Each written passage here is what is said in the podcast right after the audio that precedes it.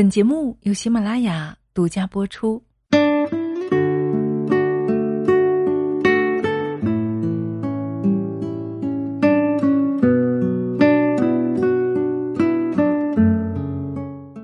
嗨，亲爱的，你好吗？谢谢你听到我，我是清新。今天的你一切都好吗？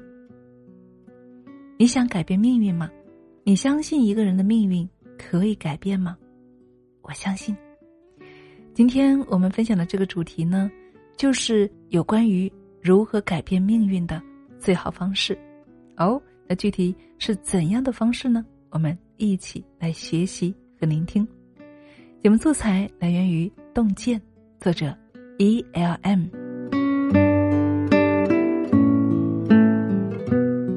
十月四号，阿兰·阿佩斯、约翰·克劳泽和安东·塞林格三人。基于量子纠缠的研究，共享二零二二年物理学诺贝尔奖。刘慈欣在小说《球状闪电》中这样描写量子纠缠：不看它就存在，看了它就消失。这个看似匪夷所思的现象，有个很直观的解释：你有两个球，一黑一白，一个握在手心，另一个散落别处。在你摊开手前，手里的球可以是黑色，也可以是白色，概率各为百分之五十。此时球处于一种可黑可白的叠加态。一旦你看到手里的球是黑色，那另一个球呢必然是白色，叠加态的球也就不复存在。手里的球本可以有无数多种颜色，但只要你看到一个结果，其他再多的可能性啊。都会在瞬间消失。量子纠缠中的看与不看，让我想起了两个故事。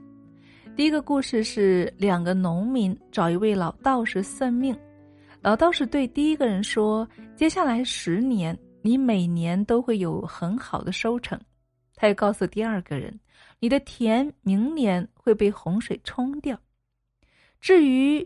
不种田还能够做什么？老道士并没有说太多。回家后啊，第一个农民满心欢喜下田干活，另一个农民呢只好离开村子另谋生路。经过多年打拼，第二个农民成为了一名买卖丝绸的富商，而第一个农民呢仍在种地。虽说每年收成不错，但是积蓄呢仍只能够支撑最基本的生活。第二个故事。来自英格兰作家赫胥黎的小说《美丽新世界》。在这个世界里，人们被划分为阿尔法、贝塔、伽马等阶层，其中伊普西龙为最低阶层。伊普西龙阶层的人呢，从小就被展示起一生的规划、朝九晚五的工作、足额的食物配给以及各种各样的娱乐方式。他们在安逸稳定中生活，心甘情愿为更高阶层服务，从事重复性的低级劳作。王五曾说：“当一个人用某种看得见、摸得着的前景代替了对未来的畅想，那么他人生的全部课题就只剩下慢慢变老了。”很多时候，限制我们的不是外界阻碍，而是过早看到自己的命运。正如第一位农民没有成为商人，伊普西龙不会反抗阿尔法，并非他们能力不足，而是人生原本处于一个诸多可能性叠加的状态。当他们看到一个确定的结果时，这个量子态的人生便塌缩了。曹操曾说，自己早年辞官回家，本想秋夏读书，冬春涉猎。以此终老余生。后来朝廷征调，他告别安定的生活，才在乱世中发现自己也能够成就一番事业。郭德纲出名后也感慨：“我刚来北京时，只想给人做一条看门的狗。”只因四处碰壁，他不得不在一片迷茫中摸索出通往相声舞台的路。但有洛阳两顷田，安能配六国相印？当一个人看见安度余生的图景，便会失去继续探索的动力。不确定的生活，往往才能激发潜能。作家布莱德·科恩从小患有妥瑞氏综合症，与人交谈时会不自觉抽搐、打嗝。毕业后，他进入父亲所在的公司，从事文档整理工作。所有人认为这是最适合他的工作，不需要和别人有过多的交谈，也能够养活自己。然而不久，布莱德主动辞职。他说：“我无法忍受在我二十岁时就看见自己几十年后的模样，未来扑朔迷离。”布莱德只能够倒逼自己参加各种工作的招聘面试。在这个过程中，他发现妥瑞氏综合症的影响并没有想象中那么大。通过训练说话节奏，他很快能够和人正常交流，并且上岗成为一名老师。五年后，布莱德被评选为全美十佳老师。他不仅受邀前往各地演讲，还根据自己的经历写出发行百万册的畅销书籍。从先天语言障碍到知名教师、演讲家和作家，布莱德拒绝了看得见的命运，为自己创造了更多可能。天道中有句话。挑担人认为的皇帝生活是用一根金扁担去挑担，人们受限于当下的认知和环境，对未知生活判断存在局限，过早将某种结界视为命中注定，只会错过命运更多的安排。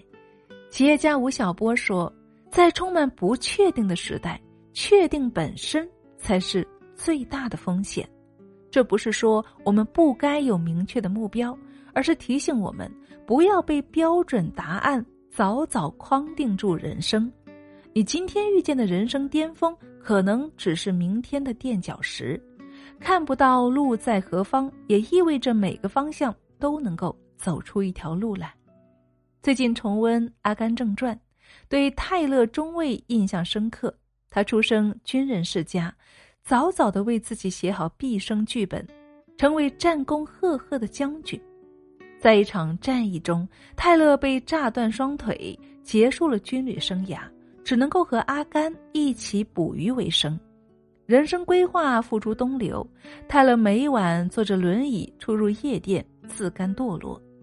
有一次，港口碰上了百年一遇的台风，泰勒开船驶离海岸。顶着暴雨爬上桅杆，只求一死。然而雨过天晴，海面重归平静，泰勒奇迹般的活了下来。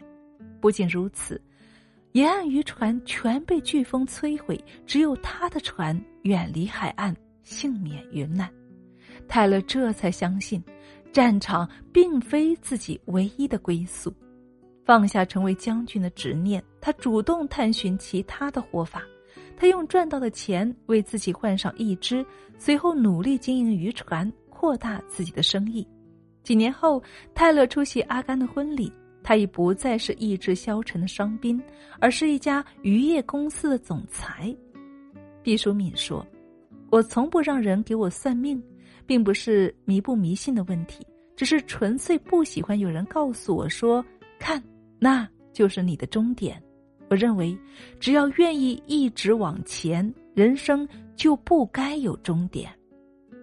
雄关漫道真如铁，而今迈步从头越。无论走出多远，只要不给自己设限，总能够获得新的出路。命运的礼盒，只要还没有打开，里面就永远有更大的惊喜，不是吗？曹天元在《量子史话：上帝掷骰子吗》书中写道：“量子态的发展不能被观察，但它终会给我们一个结果。同样，你现在努力付出，不会有立马可见的改变，但却在悄然重塑你的格局和认知，拓宽你的人生边界。所以，亲爱的朋友，但行好事。”莫问前程，不必遇见命定的人生，因为发展一定会给你更好的答案。我是清新，感谢你的聆听，愿以此篇与你一起共勉。本期就是这样了，我们下期再见。